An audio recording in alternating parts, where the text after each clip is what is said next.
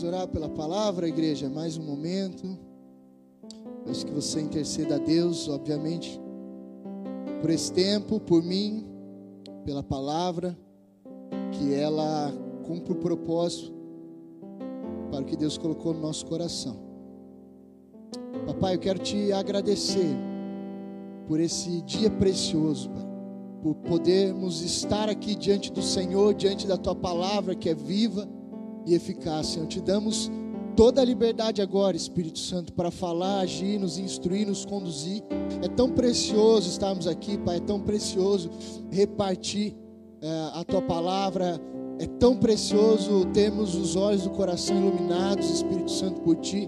O Senhor conhece cada bloqueio na mente, cada sofisma, cada barreira. E em nome de Jesus, Pai, eu peço que todas as todos os impedimentos, os percalços, todos, toda e qualquer situação adversa que queira interromper, Senhor, a tua graça, interromper a tua palavra, nós repreendemos em nome de Jesus todo bloqueio, Pai.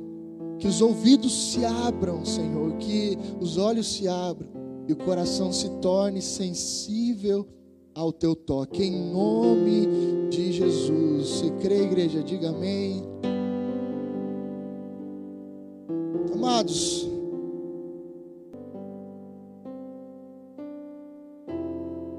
temos um assunto muito importante a tratar essa noite.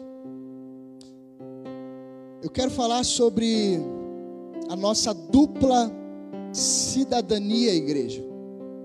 Você sabia que a partir do momento que nós nos entregamos a Cristo, conhecemos a Jesus, nós adquirimos uma outra cidadania. Até então, sem Jesus, nós éramos cidadãos somente da terra, mas agora em Cristo, nós também somos cidadão dos céus. Contudo, como cidadão dos céus, que somos ainda, estamos na terra. E o tempo é muito oportuno, esse, essa estação é muito crucial para a história, para o futuro, para aquilo que nós estamos vivendo e viveremos.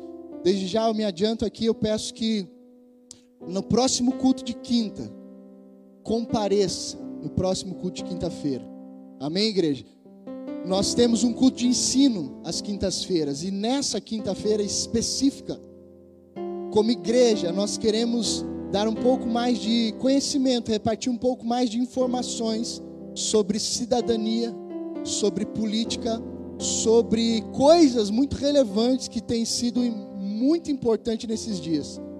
Sabe, é, nós costumamos reclamar muitas vezes do cenário, mas a culpa é nossa. Amém, igreja? A culpa é nossa, porque muitas vezes nós nos omitimos ou nos isentamos da nossa responsabilidade como cidadão da terra. E aí, aqueles que não ligam e, e não, e não é, se importam com a nossa ignorância assumem lugares que deveriam ser do povo de Deus, do povo de Deus, pessoas que temem ao Senhor. E essas pessoas assumem esses lugares porque nós deixamos de assumi-los ou falhamos em ensinar o povo a entrar nesses ambientes de governo, de autoridade. Então eu quero falar um pouquinho sobre isso.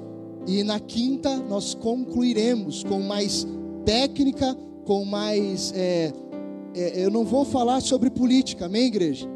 Não é o meu, meu ponto aqui hoje, eu só quero que a gente entenda um papel que a gente tem como cidadão da terra e como cidadão do céu. Mas na quinta-feira, um culto de ensino, também não será falado de política de partido, disso, daquilo, em quem você tem que votar. Você nunca vai ouvir a gente, de certa forma, te obrigando a fazer algo nesse sentido, amém? Dizendo, ó, é isso, aquilo. Eu vi por aí alguns vídeos que são excessos, exageros de homens de Deus, de igrejas, proibindo irmãos de ceiar, caso não seguisse a norma ou a ordem do pastor. Então isso é muito sério. Amém, igreja? É muito sério. Você concorda comigo que o tema é importante? Como devemos nos portar diante das circunstâncias que vivemos nos últimos dias? Como? Que Deus espera de nós enquanto povo neste mundo, igreja. somos cidadãos de dois mundos, sabe? E por isso nós precisamos entender o que a Bíblia tem a dizer para a gente. O como, porque é, é a Bíblia que baliza a nossa vida, sim ou não? Palavra de Deus, Evangelho, que conduz a minha a sua história. É nela que nós estamos firmados. A Bíblia é o jornal mais atual do que o que vai sair amanhã. Amém, igreja? A Bíblia tem tudo que nós precisamos saber. Então, dois textos. 1 João, não, primeira não, João 17, 14 ao 18. O primeiro texto diz assim: Dei-lhes a tua palavra, e o mundo os odiou, pois eles não são do mundo. Jesus está falando a Deus, ele está dizendo: Pai, eu dei a eles a tua palavra, e o mundo os odiou, pois eles não são do mundo, como também não sou. Não rogo que os tire do mundo, mas que os proteja do maligno. Eles não são do mundo, como eu também não sou. Santifica-os na verdade. A tua palavra é a verdade. Assim como me enviaste ao mundo, eu os enviei ao mundo. Tudo bem, igreja? João 15 agora, 18 ao 21. Diz assim: Se o mundo os odeia, tenham em mente que antes odiou a mim. Se vocês pertencessem ao mundo, ele os amaria como se fossem dele. Todavia, vocês não são do mundo, mas eu os escolhi, tirando-os do mundo. Por isso o mundo os odeia. Lembrem-se das palavras que eu lhes disse: nenhum escravo é maior do que o seu senhor. Se me perseguiram, também perseguirão a vocês. Se obedecerem a minha palavra, também obedecerão a de vocês. Tratarão assim vocês por causa do meu nome, pois não conhecem aquele que me enviou. Tudo bem até aqui? Amados, a palavra de Deus, ela nos ensina que nós somos cidadãos dos céus e peregrinos na terra. Isso diz 1 Pedro 2,11: Amados, insisto em que, como estrangeiros e peregrinos no mundo, vocês se abstenham dos desejos carnais que guerreiam contra a alma. Essa dupla cidadania, igreja, ela precisa ser vivida com compreensão. Ficou claro aqui, mediante as palavras de Jesus, que ele nos arrancou de um sistema ele fala assim: Pai, eles não pertencem mais ao sistema corrupto, a um sistema caído. Quando ele fala mundo, ele quer dizer isso. Não que nós é, deixamos de pertencer à terra. Quando Jesus menciona a palavra mundo, cosmos, ele está falando de um ambiente corrompido, de pecado caído. E nós fomos resgatados desse lugar. Agora já não somos mais como aqueles que ainda não conhecem a Cristo. Pelo contrário, fomos resgatados para pertencer ao reino de Deus e agir nessa terra com sabedoria, com discernimento. Ele fala assim para nós: agora eu capturei o seu coração, agora nós somos um. Assim como eu sou um com o Pai, você também é um comigo e com o Pai. Então, nessa empreitada, nessa missão, como peregrinos, ou seja, peregrinos, alguém que está de passagem, alguém que está em um lugar, mas não pertence a esse lugar. A nossa verdadeira pátria é celeste, é eterna, é indestrutível, é imortal. Amém, igreja? Mas a terra é um ambiente importante para nós agora. Por isso Jesus nos deixou aqui. Por isso nós lemos no primeiro texto, João 17, ele diz: Papai, eu não peço que tire eles daí deixe-os aí, só ajude-os a vencer o maligno. Só ajude-os a ter sabedoria para enfrentar os desafios, para percorrer a jornada. Deixe-os na terra, porque afinal nós temos um propósito, nós temos um plano juntos, e eles precisam estar aí, por quê? Porque eles são sal e luz. Essa dupla cidadania precisa de compreensão, igreja a nossa espiritualidade cristã, sabe, ela não pode se desassociar da nossa vida cotidiana. A ideia de vida secular e vida cristã precisa ser melhor compreendida. Sim ou não? Muitas vezes a gente fica confuso até onde vou, o que posso, o que não posso. Antigamente é, faziam-se muitas separações, secular e profano, coisas bestas, né, do dia a dia, um esporte que seja era condenável, era pecado, e coisas piores eram é, consideradas normais. Por isso Jesus vai dizer aos fariseus: vocês coam, sabe, o mosquito, mas engolem o camelo. Ou seja, a vida secular precisa ser vivida com compreensão e a gente precisa fazer essa distinção entre vida cristã e secular. Será que aqui dentro eu me torno um outro personagem? Será que eu tenho uma vida dupla? Ou seja, duas personalidades? Não. A partir do momento que Jesus me salvou, Ele me salvou por inteiro para uma missão completa na terra, na igreja, no trabalho, na família, em todos os ambientes.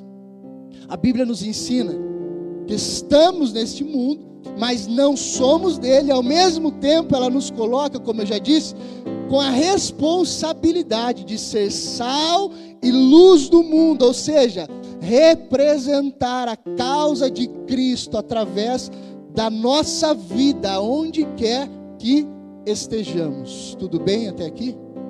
Agora o texto que vai balizar a mensagem, 1 Timóteo, capítulo 2. Dentro deste texto, endereçado a Timóteo, Paulo vai responder algumas perguntas algumas questões. O que devemos fazer é uma pergunta que nós vamos responder mediante a esse cenário. O que devemos fazer? Por que devemos fazer? E o que deve estar em nossa mente como povo de Deus nesse mundo? Então vamos ler o texto. 1 Timóteo 2, do 1 a 8, igreja. Diz: Antes de tudo, recomendo que façam-se súplicas, orações, intercessões e ação de graça por todos os homens, diga todos os homens. Ele diz: pelos reis e por todos os que exercem autoridade, para que tenhamos uma vida tranquila e pacífica, com toda a piedade e dignidade. Isso é bom e agradável perante Deus, nosso Senhor, que deseja que todos os homens sejam salvos, igreja, e cheguem ao conhecimento da verdade, pois há um só Deus e um só mediador entre Deus e os homens, o homem Cristo Jesus, o qual se entregou a si mesmo como resgate por todos esse foi o testemunho dado em seu próprio tempo. Para isso, fui designado pregador e apóstolo, mestre da verdadeira fé aos gentios. Digo-lhes a verdade, não minto. Quero, pois, que os homens orem em todo lugar, levantando mãos santas, sem ira e sem discussões. Vou repetir: sem ira e sem discussões. De novo, sem ira e sem discussões. Você está tretando muito ultimamente com as pessoas? Quem pode levantar a mão? Uma treta aí em dois dias passado. Uma semana, vai. Treta por política, né? Não? Nunca. Sem ira e sem discussões, sejam em quais forem as áreas do conhecimento, os pilares da vida. Deixa eu explicar algo, o contexto um pouquinho.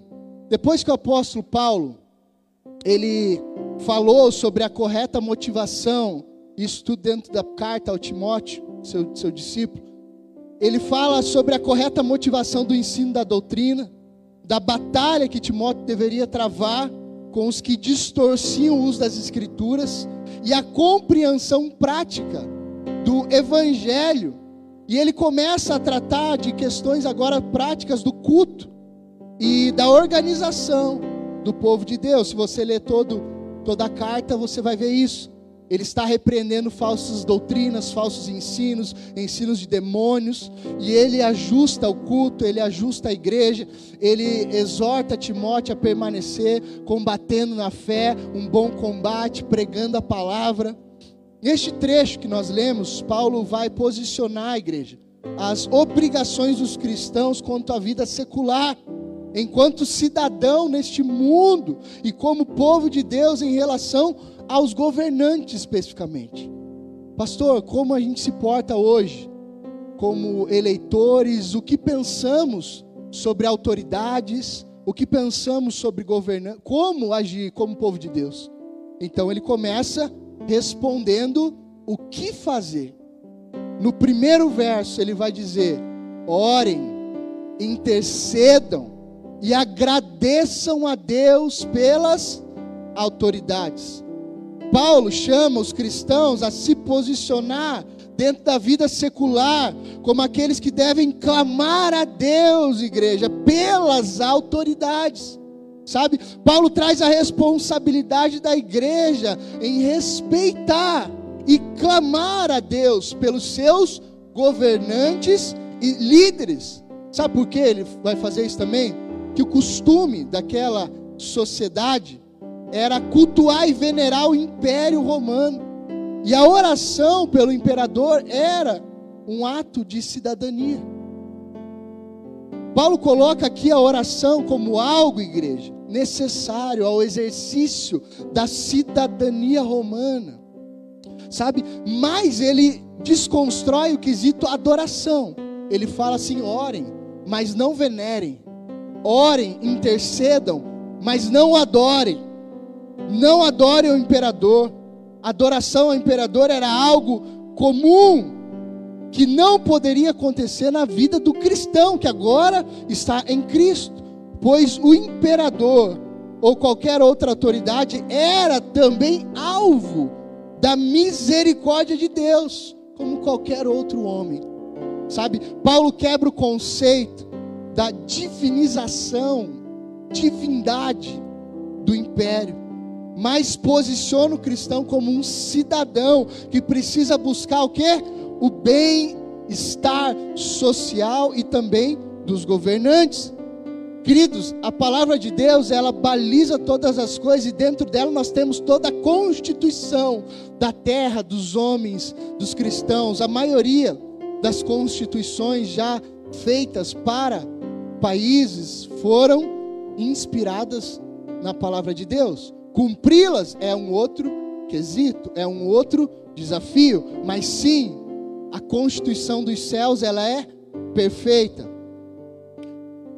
Jeremias, amados, nós vemos as recomendações de Deus no cativeiro babilônio. Deus vai dizer algo ao povo que estava cativo na Babilônia. E olha que interessante o que ele fala. Deus não fala assim para o povo: se revoltem, matem, peguem espadas, criem motins, sabe? Causem uma desordem, não. Ele fala algo de se pensar. Jeremias 29, igreja. Você está comigo? Todos os textos estão na tela, tá? Caso eu seja rápido aqui. Jeremias 29, 4 e 5. Vai dizer assim: Assim diz o Senhor dos Exércitos, o Deus de Israel a todos os exilados, ou seja, os que estão presos, que deportei de Jerusalém para a Babilônia. O que o Senhor diz a eles? Construam casas e habitem nelas, plantem jardins e comam do seu fruto. O verso 7 vai dizer: busquem a prosperidade da cidade, para a qual eu deportei vocês, e orem ao Senhor em favor dela porque a prosperidade de vocês depende da prosperidade dela. Então, Deus não é um criador de motins, nem Jesus. Você percebe Jesus sendo manso e submisso em todas as circunstâncias. O César, o Pilatos vão, vão, vão se escandalizar, eles ficam impressionados quando estão acusando e todos estão acusando, ele fala a Jesus: você não vai se defender, eu posso te soltar. Eu tenho autoridade para te soltar e você está ouvindo tudo isso, toda calúnia, toda difamação, calado. Nesse momento, Jesus já está todo ensanguentado, todo retalhado, sendo condenado por homens. E Jesus vai dizer: a autoridade que você tem, você só tem porque o meu Pai te deu. Então eu não preciso me defender. Eu tenho um juiz, eu tenho um advogado, eu sei o porquê eu estou aqui e sei o porquê devo fazer o que estou fazendo. Então, se eu quisesse, Jesus diz, eu pediria ao meu Pai, Ele mandaria uma, uma centenas de anjos aqui e vocês estavam todos perdidos. Mas eu nasci para isso. Então Jesus é manso, Jesus é humilde, ele aceita a autoridade. Quando Pedro corta a orelha do soldado, ele cura o soldado. Percebem a discrepância, irmãos? Do Evangelho? Sim.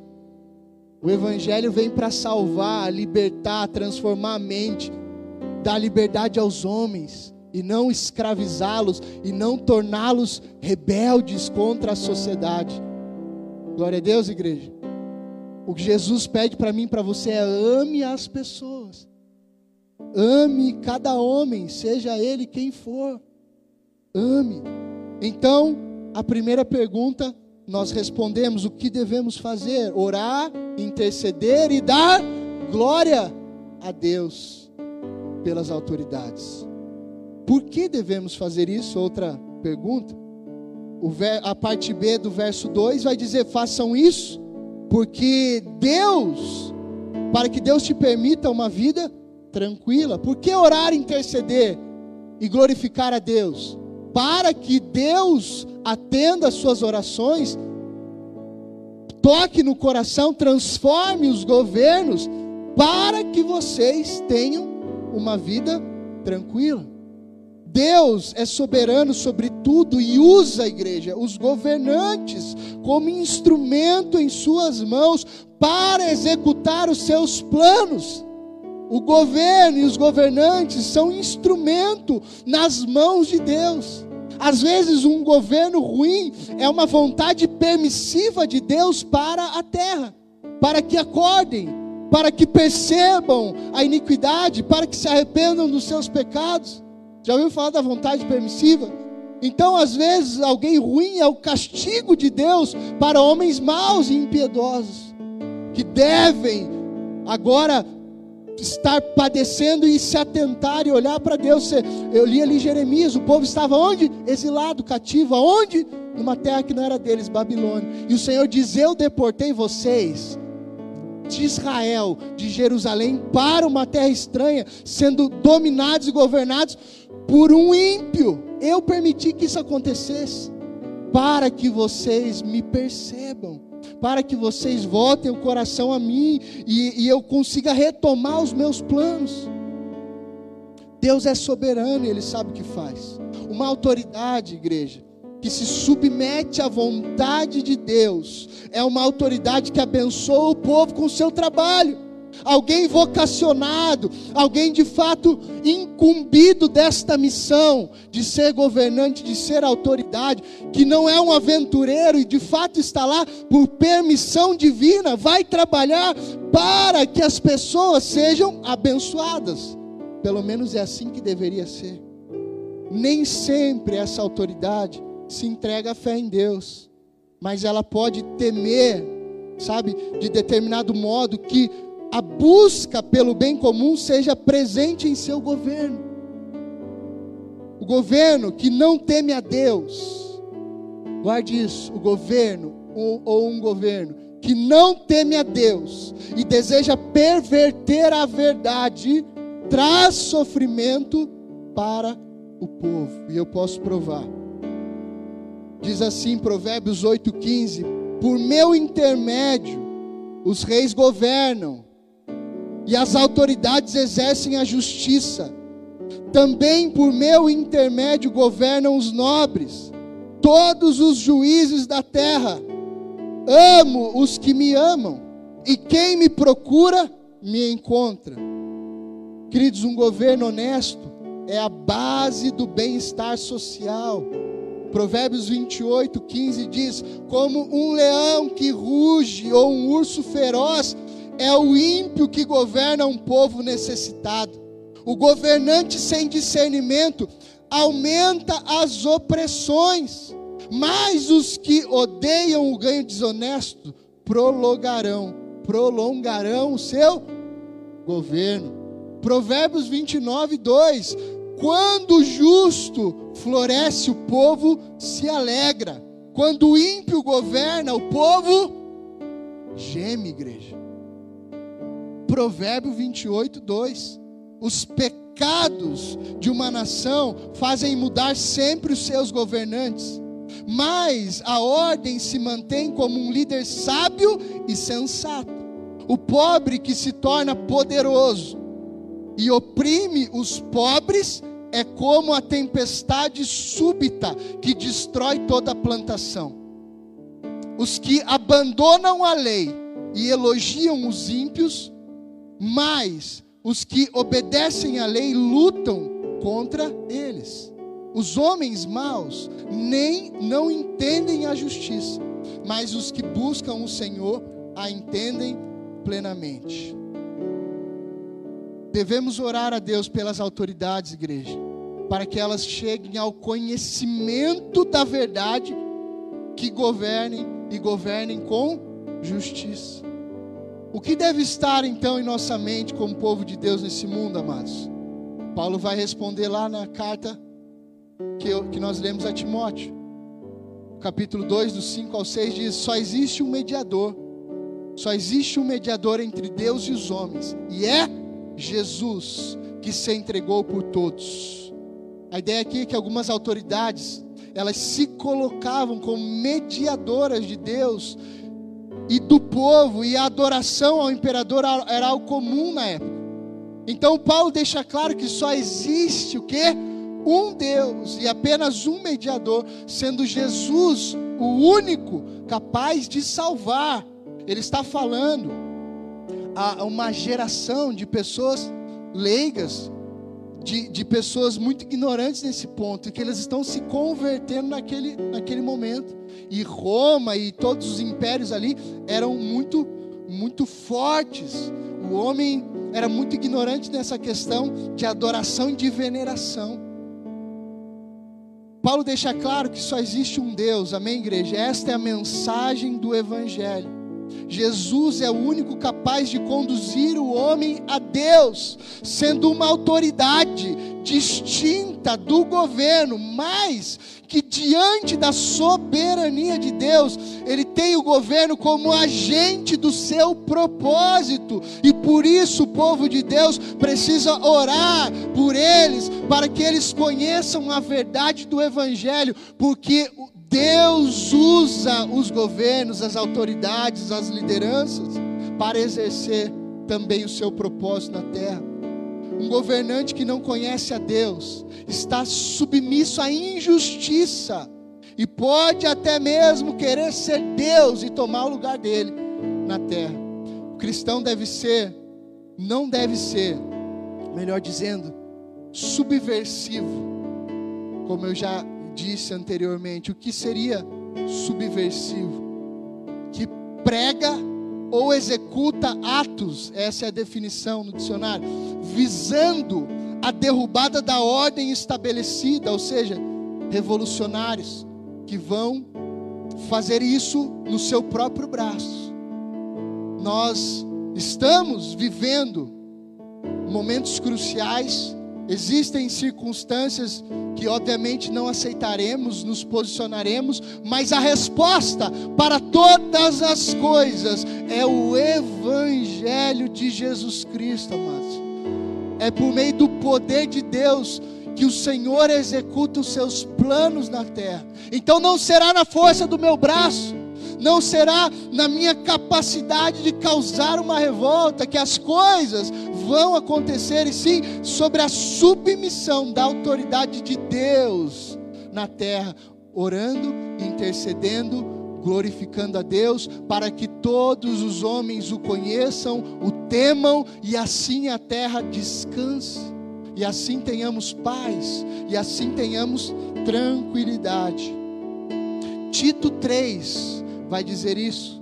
Paulo diz a Tito, verso 1 e 2: Lembre a todos que se sujeitem aos governantes e às autoridades, sejam obedientes, estejam sempre prontos a fazer tudo o que é bom, não calunie a ninguém, sejam pacíficos e amáveis, e mostrem sempre verdadeira mansidão para com, de novo, todos os homens.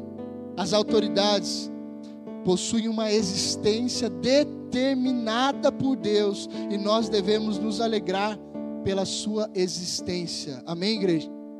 Sem autoridade, sem governo, sem a polis, a política que seja, existe o quê? Diga anarquia. Não há regras, não há princípios, não há algo que balize os homens. Eu e você temos a palavra de Deus, ainda que se venham ser extintas todas as leis dos homens, ainda assim nós temos a palavra de Deus e o evangelho de Cristo que vai nos proteger e nos ajudar a tomar boas decisões, a cuidar, né, da terra, de todas as coisas. Mas o homem ímpio, ele não teme a Deus como eu e você. Ele não tem a palavra de Deus como eu e você. E por isso, então, ele precisa de um governo, ele precisa também de uma. Não que a gente não precise, mas ainda mais leis, regras que deixem o homem viver uma vida pacífica na terra. E nós vamos encontrar isso na Bíblia. 1 Pedro 2, 13 e 17 diz: Por causa do Senhor, igreja. 1 Pedro 2, do 13 ao 17. Por causa do Senhor sujeitem-se a toda autoridade constituída entre os homens, seja ao rei como autoridade suprema, sejam aos governantes como por eles é, enviados, olha só, para punir os que praticam o mal e honrar os que praticam o bem. Esse é um governo saudável e justo, amém? Pune o que pratica o mal e honra o que pratica o bem. Pois é da vontade de Deus que, praticando bem, vocês silenciem a ignorância dos insensatos. Vivam como pessoas livres, mas não usem a liberdade como desculpa para fazer o mal. Vivam como servos de Deus. Tratem a todos com devido respeito. Amem os irmãos, temam a Deus e honrem o rei. Nós não temos monarquia hoje na terra como homens, né? Nosso rei é Jesus Cristo, mas eles estão falando aqui de um sistema monárquico. Nós vimos agora a, o falecimento, né? Da, da rainha. Então, um país que tem uma monarquia é um país. Você percebe lá muitas coisas bacanas, muitas coisas que funcionam, respeito a honra, a lealdade. Vocês viram, sei lá quantos dias na TV, um funeral, né? Um respeito para com a senhora que exercia uma posição que foi estabelecida e instituída por Deus.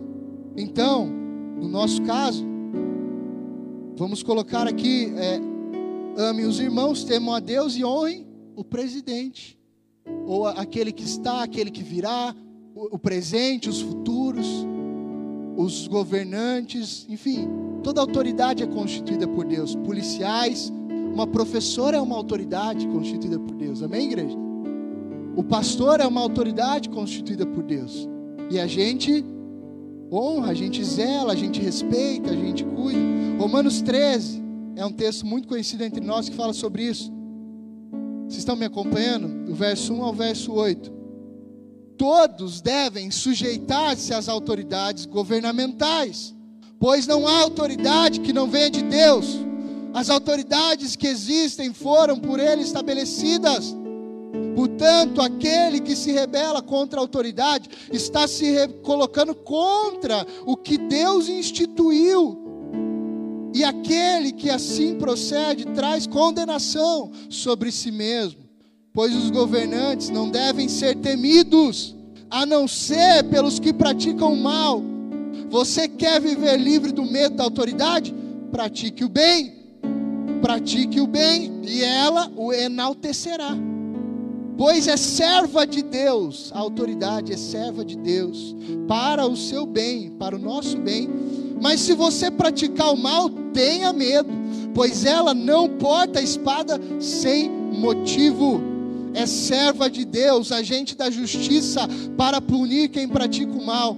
Portanto, é necessário que sejamos submissos às autoridades não apenas por causa da possibilidade da punição, mas também por questão de consciência.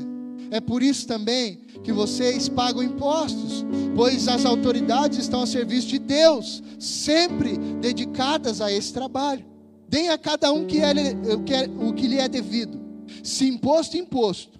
Se tributo, tributo. Se temor, temor. Se honra, honra. Não devam nada a ninguém a não ser o amor de uns pelos outros, pois aquele que ama o seu próximo tem cumprido a lei, igreja. Alguns pontos importantes aqui a serem observados no texto de Romanos que eu acabei de ler. Paulo trabalha este texto em uma condição normal, saudável de governo e desejada por Deus um governo que teme a Deus, entende o que faz, entende o que está fazendo, está ali amando do Senhor. Paulo está trabalhando esquisito. Ele diz: nesse caso, irmãos, fiquem tranquilos, porque vocês são da luz, vocês são aqueles que praticam o bem, então não temam. Um governo saudável, amém, igreja? Não podemos negar que existem nesse cenário atual discrepâncias e absurdos governamentais. Justiça é, sendo distorcida, sabe? O certo se tornando errado, o errado se tornando certo. Esse é o cenário atual. Mas lembre disso, orem, intercedam, guerreiem com as armas certas, porque nós já temos tudo que precisamos, e o que temos é mais precioso do que qualquer outra coisa, e nenhum governo corrupto, juiz imoral ou qualquer abuso de autoridade nos tirará. A paz que excede todo entendimento, e a verdade e a liberdade que nós já temos em Cristo Jesus. Este é o propósito de Deus, queridos. Mas quando o pecado ele toma conta, tudo se perverte, sabe? Por isso devemos orar pelas autoridades. Quando o propósito da autoridade é pervertida, nós temos caos social e anarquia, e isso traz danos seríssimos. O pecado luta, igreja, contra o conceito da autoridade. E isso é o que temos visto hoje. O pecado da autoridade é o autoritarismo, e isso também é uma perversão da vontade de Deus. Deus não instaurou, instituiu autoridades para o autoritarismo, pelo contrário, elas estão a serviço de Deus para servir as pessoas. Por isso, orem, intercedam, glorifiquem a Deus, para que aqueles que estão nesse lugar de honra que o Senhor estabeleceu possam cumprir bem o seu trabalho e eu e você possamos viver uma vida tranquila e sensata. Nós cristãos, igreja, precisamos nos posicionar como cidadãos de dois mundos, lutando para conquistar o que é eterno representando nossa nação celestial. Mas enquanto estamos aqui, devemos lutar de modo submisso e respeitoso pela paz da nação. Paz. Jesus veio trazer paz também. Amém? E ele disse: Vocês trarão paz à terra. Vocês precisam lutar para que isso aconteça. Enquanto se matam, enquanto as guerras acontecem, enquanto o homem não mais respeita o outro, enquanto tudo virou de cabeça para baixo, desrespeito total, internet, mídia, você vê uma atrocidade das relações humanas, um já não respeita mais o outro, não há mais elogio, não há mais um parabéns, bom trabalho, tudo que existe é eu quero o seu lugar, eu quero o poder, não importa o que aconteça. Então, os homens, quando lutam por um poder egoísta, eles se corrompem. Mas quando um homem de Deus se levanta e diz: Senhor, estou aqui porque o Senhor me permitiu estar e o meu coração é contigo para servir, a terra é abençoada. Mas nós, como igreja, lutaremos pela paz, amém, amados? Nosso voto e papel de cidadão devem ser feitos com consciência e oração, e principalmente sabedoria bíblica e temor a Deus. Entenda isso. Você e eu temos uma responsabilidade enorme em nossas mãos, queridos. Nós podemos lutar da forma correta, nós podemos fazer a diferença com sabedoria, com discernimento. Lembre, o governo deve representar a Deus na terra, temendo ao Senhor. Tudo que é contrário a isso, não espere coisa boa. O Estado e nem governantes devem ser idolatrados, amém, queridos? Pois só existe um Deus e um mediador poderoso. Não idolatre nenhum homem. A nossa salvação, cura e, e tudo que esperamos, a paz que esperamos, não estão em homens, está no governo e no coração de Deus. Então não espere em direita, em esquerda, em seja que raio for, espere em Jesus a justiça sobre a terra. E eu vejo nesse cenário hoje em dia pessoas perdendo relações, se desconectando, perdendo amigos, familiares, brigas, contendas, porque idolatrando personalidade. Lembra que Paulo, ele vai falar a Timóteo: Timóteo, existe um Deus, não é sensato adorar essas pessoas, adore ao Senhor, é Jesus quem traz a resposta. Então, tudo que acontece na terra, igreja, é vontade soberana de Deus, algumas vezes é vontade permissiva de Deus. E nós temos uma responsabilidade muito grande em nossas mãos. Devemos orar pela nossa nação, para que os nossos governantes sejam tementes a Deus e trabalhem de forma justa, para que tenhamos vida tranquila. Cuidado para não achar que o governo resolve tudo e que tudo é culpa do governo, pois esta não é missão dele. Estamos delegando para o Estado a missão que é da família, da igreja, da escola, muitas vezes esperando de um sistema falho que as coisas se resolvam. Essa missão é nossa, igreja. A missão é da família. Amém? Se tudo está em desordem, um caos, pode ter certeza que em algum momento nós falhamos, nós nos omitimos, nós fracassamos em amar, em ensinar, em governar da nossa forma, como homens e mulheres de Deus. Deus tem as maneiras dele de trabalhar na terra para que os homens acordem e vejam e percebam que Ele é Deus. Por quê, pastor? Porque Deus ama todas as pessoas e deseja que todas alcancem a salvação. Não foi isso que, que ele disse a Timóteo? Orem para que todos os homens possam ter uma oportunidade de alcançar a salvação. A transformação que nós esperamos, igreja, virá por meio do Evangelho de Cristo, e nós já o temos, precisamos fazer a diferença. Amados, Jesus falou para mim e para você: ei, cuida do órfão, da viúva, do estrangeiro. Peguem suas profissões e usem para a glória de Deus. E dessa forma a terra terá paz, terá descanso. Sabe, mas se nós estamos colocando na mão de homens ímpios a esperança que só vem do céu, é óbvio que nós pereceremos. Mas enquanto nós formos livres, Pedro vai dizer: usem essa liberdade da forma certa, de maneira sensata e sábia. Deem o seu melhor nessa terra, faça tudo o que está ao seu alcance, Use o Evangelho, caminhe com Jesus e você verá a revolução que vocês esperam na sociedade. Exerça bem seu papel de cidadão nessa terra. Temos uma cidadania terrestre e uma cidadania celestial.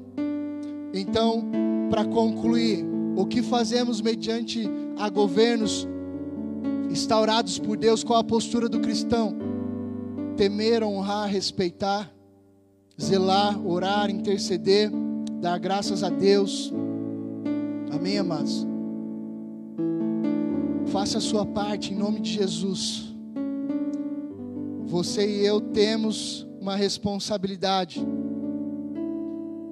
E se nós nos omitirmos dela, seja em voto, seja em cuidado com a família, seja em congregar, seja entender a Deus, ouvir a palavra, crer no Senhor, se nós nos omitirmos de nossas responsabilidades, nós poderemos cair em lugares difíceis, como o povo de Israel caiu na Babilônia. Como eles estavam lá cativos, e Deus falou: agora vocês precisam passar aí uma temporada por consequência da omissão, por consequência da falta de temor, por, por, por adorarem qualquer outra coisa e não Deus. Então Deus usa, Deus disciplina, Deus faz como Ele quer. Nosso papel é, lembre disso, seja o que for que aconteça daqui para frente, nunca se esqueça de orar, de interceder, de levantar mãos santas e de fazer o seu papel nessa terra sendo um bom pai, um bom filho, um bom marido, um bom cristão, usando essa doutrina, não se corrompendo, não se pervertendo, não abandonando a sua fé. E Deus cuida do seu povo, amados. Uma das coisas que mais me alegram na personalidade, no caráter de Deus é que Ele cuida dos seus. Você crê nisso? Lembram do povo e as pragas do Egito? O, o, o ímpio, aquele que não conhecia Deus, estava padecendo, seu gado morrendo, as chagas em seu corpo, muitas coisas ruins acontecendo para eles, mas em contrapartida, no arraial do povo de Deus, havia proteção, havia cuidado, nenhum animal morria, o câncer que pegava lá não pegava aqui, e o povo tinha paz, e, e, e o faraó e, a, e a nação egípcia, eles ficavam perturbados com isso, eles olhavam e diziam: como pode esse povo ignorante, pobre, simples, o seu gado não morreu, o seu corpo está saudável. Quanto mais lhes oprimiam, quanto mais lhe colocavam jugo, diz que mais eles cresciam, se fortaleciam e se multiplicavam. Quanto mais opressão vinha, quanto mais perseguição vinha, mais Deus fazia milagres e maravilhas no meio do povo. Então não tenha medo, fica tranquilo, eu e você estamos guardados sobre a poderosa mão do Senhor. Pode cair mil à minha direita, dez mil à minha esquerda, mas nós estamos protegidos. Deus cuida de você, da sua casa. Não importa o que aconteça, o Senhor nos protege, amados. Assim como Ele fez com o povo lá no deserto, Ele continua fazendo nos dias de hoje. Eu e minha casa serviremos ao Senhor, você e a sua casa servirão ao Senhor, e o mundo verá a diferença daqueles que servem e daqueles que não servem a Deus. Mas nunca se esqueça de amar o teu próximo Ame a todos os homens, não importam se eles discordam de você, se eles te odeiam. Jesus disse isso. Eles os odeiam porque antes odiaram a mim, então não espere nada diferente. Não espere nada diferente disso. Não espere aplausos por fazer o que é certo. Não espere elogios. Não espere. Você e eu estamos fazendo para o Senhor e Ele nos elogia, Ele nos aplaude, Ele guarda as recompensas e os tesouros nos céus. Então, o homem ímpio, o homem caído, queridos, ele não vai reconhecer isso, ele não vai reconhecer a Bíblia que eu e você reconhecemos, eles não vão nos respeitar pela nossa fé, mas está tudo bem, nosso Senhor e Salvador é Jesus Cristo. Nós vamos amar aqueles que nos perseguem. Vamos amar, vamos respeitar e vamos fazer tudo o que a Bíblia manda para que o governo de Deus seja instaurado nessa terra, que seja feito na terra como é feita no céu. E Deus não perde o controle de nada. Lembra disso. Independente do que aconteça, do presidente, dos governos desse, do futuro, Deus não perde o controle das nossas vidas. Jesus disse assim: Pai, todo aquele que o Senhor me deu, nenhum deles se perdeu. Todos aqueles que vieram a mim, eu os protegi e os guardei. Guarde isso. Eu oro, não para que o Senhor os arranque do mundo, mas para que eles vençam o maligno. Vamos orar, igreja, que esse é o nosso papel.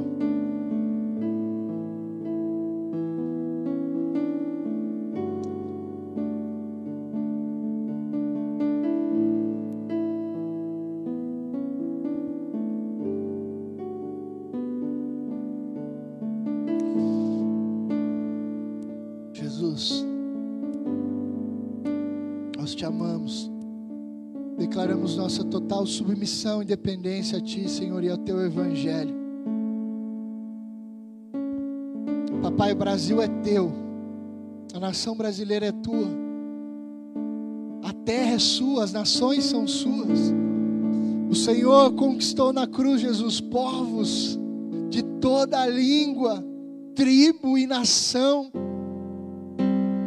Senhor, esse é um tempo crucial em nossa vida nessa estação, nessa terra. Esse é o momento, esse é o nosso momento. Esse é o momento da nossa geração. Papai, esse é o momento em que o Senhor vai continuar fazendo, vai continuar realizando seus feitos e maravilhas. O Senhor não está condicionado ao homem, o homem está condicionado a Ti. Papai, o Senhor não depende da nossa aprovação para fazer o que deseja. O Senhor não depende da nossa aceitação para fazer o que o Senhor deseja. Tu és Deus e soberano sobre tudo e sobre todos. O Senhor detém o passado, o presente e o futuro em Suas mãos. A terra é estrado dos seus pés. Portanto, Pai, como igreja, nós oramos agora respondendo essa mensagem e, e a, as porções das Escrituras que lemos. Nós estamos de acordo com a tua palavra. Somos vaso de barro em Suas mãos. Não, não iremos questioná-lo. Não iremos ir contra a Sua vontade. Não iremos condená-lo ou julgá-lo, papai. Pelo contrário nós cremos em tua palavra e nos submetemos ao que o Senhor diz. Portanto, oramos agora pelo Brasil, oramos agora pela nação brasileira, oramos pelo futuro da nossa nação.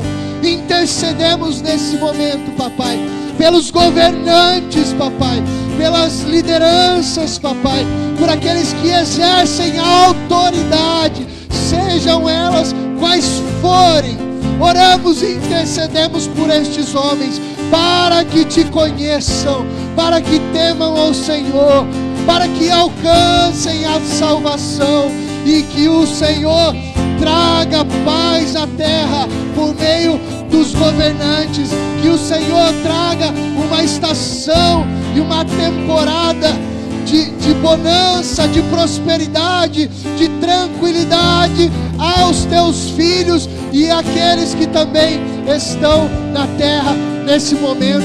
Papai, em nome de Jesus, que o Senhor dê a estes homens sabedoria para governar, que o Senhor dê a estes homens, papai, sensatez, que eles te temam, que eles te temam, que a palavra seja balizadora em suas vidas, Senhor. Em nome de Jesus, intercedemos pelo Brasil, pela nação, pelas leis, papai, em nome de Jesus. Pedimos agora também em específico pelo fim da guerra, Pai. Traga, Senhor, o teu governo, intercedemos junto com milhares de outros irmãos que intercedem por isso.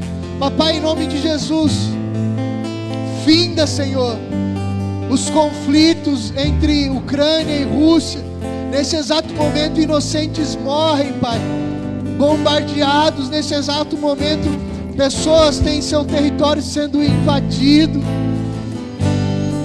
Papai, não sabemos ao certo o que irá acontecer no futuro, o que tudo isso vai proporcionar a nós, mas o que sabemos é que o Senhor nos disse em tua palavra para orarmos e intercedermos por todos os homens. Então, sim, papai, intercedemos pela vida do Putin, intercedemos pelo presidente da Ucrânia, intercedemos pelo Bolsonaro, intercedemos pelo Lula, intercedemos, Pai, por todos os homens que nesse momento estão vivos e precisam te conhecer.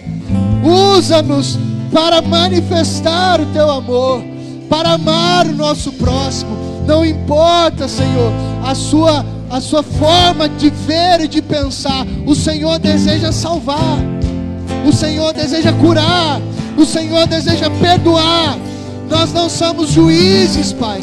Não somos juízes nessa terra. Não estamos sentados nesse lugar de juiz. É o Senhor quem julga e julgará todos os homens. Cada um dará conta de si mesmo.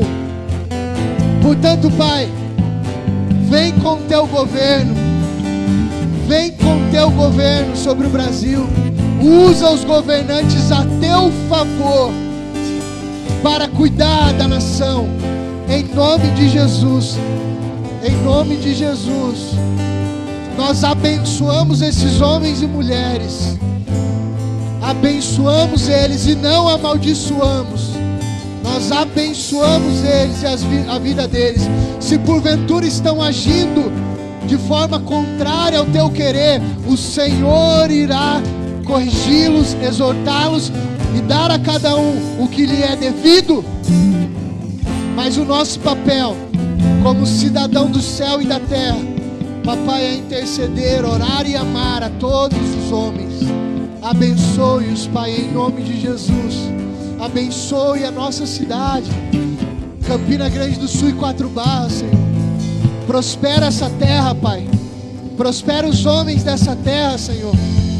Nós intercedemos pela nossa terra e pelos governantes dela. Pedimos, Senhor, nos dê sabedoria e discernimento para votar agora, Senhor, em outubro. Nos dê discernimento para tomar decisões. Nos dê sabedoria para isso, papai. Em nome de Jesus. Amém, igreja. Aplauda ao Senhor.